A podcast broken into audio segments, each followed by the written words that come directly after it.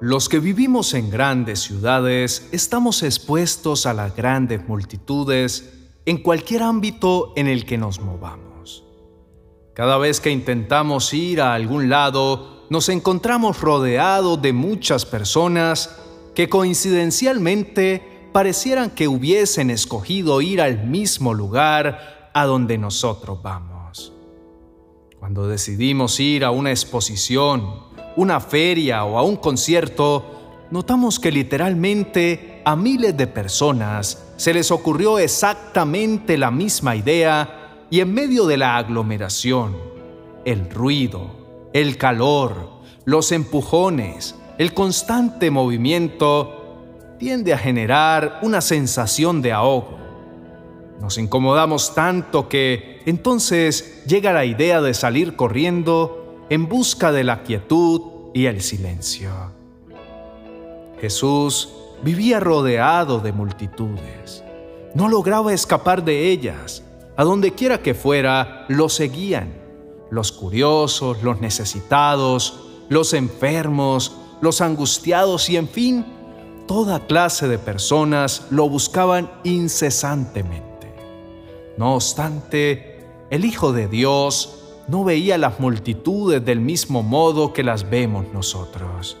No sufría la misma sensación de sofoco, ni el deseo de escaparse para no sentirse apretujado entre la gente. La razón es que Jesús poseía la asombrosa capacidad de mirarlos con los ojos del Padre, y en esa mirada siempre identificaba a aquellos necesitados, a los que debía acercarse porque le surgía una intervención divina. Aquellas vidas sobre las cuales Dios estaba ya obrando de manera particular. Pues el Hijo de Dios no hacía nada a menos que así se lo indicara su Padre, tal como lo vimos actuar cuando llamó a Pedro a servirle, cuando obró en sanidad a la mujer del flujo de sangre y ahora, como nos relata Lucas, con la viuda de Naín. Leamos el texto. Poco después Jesús, en compañía de sus discípulos y de una gran multitud, se dirigió a un pueblo llamado Naín. Cuando ya se acercaba a las puertas del pueblo, vio que sacaban de allí a un muerto, hijo único de una madre viuda. Acompañaba un grupo grande de la población. Al verla, el Señor se compadeció de ella y le dijo, No llores. Entonces se acercó y tocó el féretro. Los que lo llevaban se detuvieron y Jesús dijo, Joven, te ordeno que te levantes. El muerto se incorporó y comenzó a hablar, y Jesús se lo entregó a su madre. Todos se llenaron de temor y alababan a Dios. Ha surgido entre nosotros un gran profeta, decían. Dios ha venido en ayuda de su pueblo. Así que esta noticia acerca de Jesús se divulgó por toda Judea y por todas las regiones vecinas. Cuando el Señor Jesús vio el cortejo fúnebre, tuvo compasión de esta mujer. No la ignoró, la miró con los ojos del Padre, así como nos mira a ti y a mí no como nosotros solemos mirar las aflicciones de los demás que no perturban para nada nuestro corazón. La excesiva comercialización del dolor de otros que a diario muestran los medios de comunicación ha hecho que nos volvamos insensibles frente al sufrimiento de las demás personas. No cabe duda que esta mujer estaba pasando por un momento muy difícil en su vida.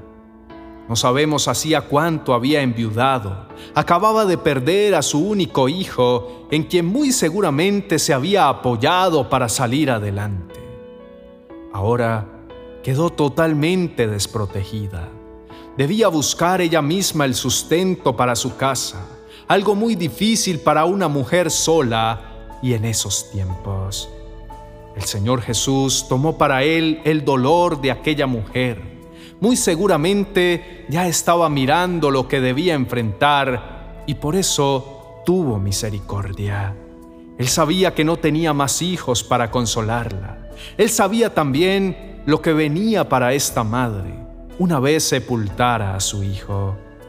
El Hijo de Dios es tan amoroso que ni siquiera espera a que le pidan socorro. Más bien, toma la iniciativa, va en busca del afligido y le brinda su ayuda.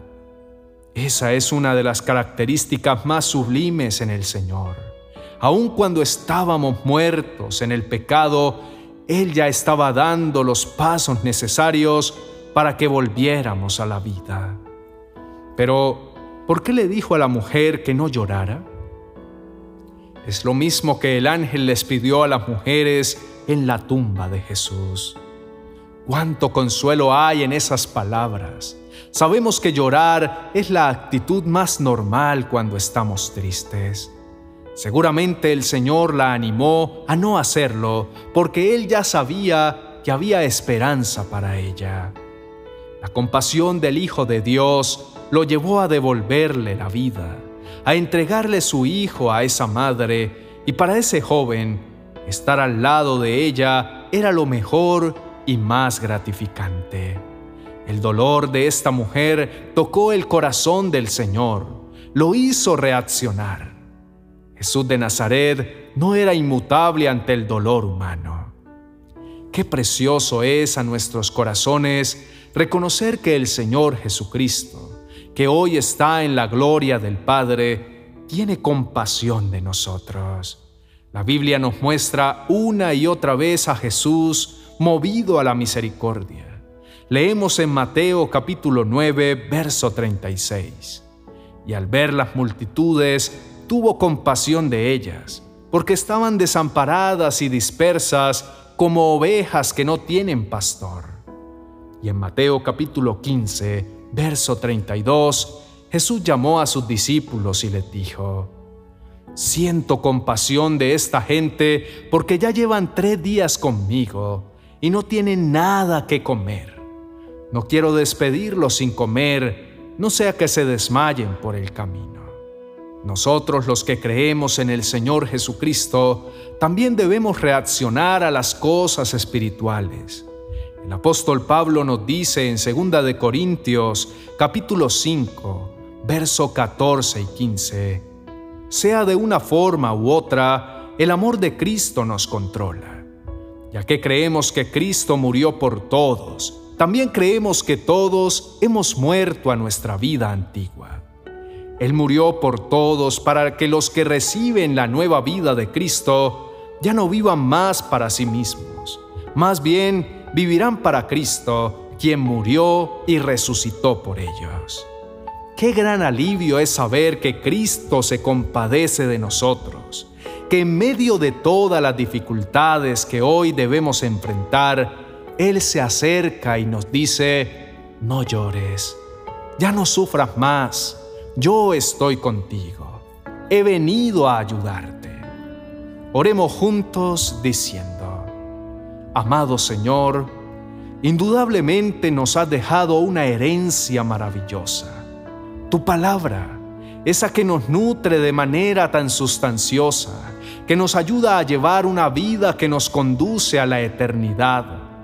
Esa que nos enseña que tú cuidas de quienes te aman y que te compadeces de nosotros, cuando por alguna razón estamos sufriendo. Gracias Señor Jesús, porque no ignoras nuestro sufrimiento, porque sabes que te necesitamos y te acercas para ayudarnos, para darnos consuelo. Sabemos que así como le devolviste la vida a ese joven, de la misma manera un día lo harás con todos los que hemos creído en el Hijo de Dios.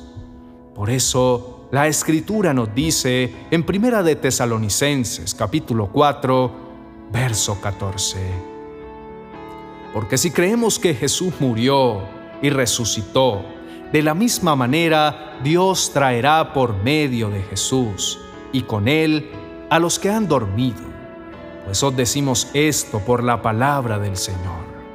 Nosotros que vivimos, que habremos quedado hasta la venida del Señor, de ninguna manera precederemos a los que ya durmieron. Señor, en nuestro corazón se pasea el temor y el desánimo, pero ese no es el hogar que les pertenece. Nuestro corazón es tu morada y declaramos en el nombre de Jesús que estas emociones se van de nosotros, pues tu perfecto amor echa fuera el temor. Nos has prometido tu presencia en todo tiempo, hasta el fin de nuestros días, sin importar a dónde vayamos ni las circunstancias que enfrentemos tú estarás con nosotros. Eso nos alienta, nos da valor y confianza. Pedimos a tu Espíritu Santo que nos muestre cuando estemos dando lugar a todos esos pensamientos que quieren venir a gobernar en nuestra mente. Que cada vez que intentemos darnos por vencidos, levantemos nuestros ojos a los cielos de donde viene nuestro socorro. Nosotros ponemos nuestra esperanza en el Señor.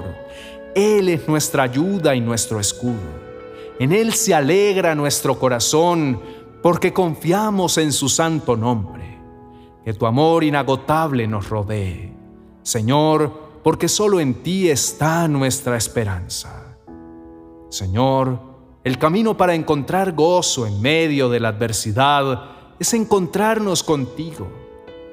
Por eso, ahora mismo, con todo nuestro corazón te decimos, amado Jesús, ayúdanos.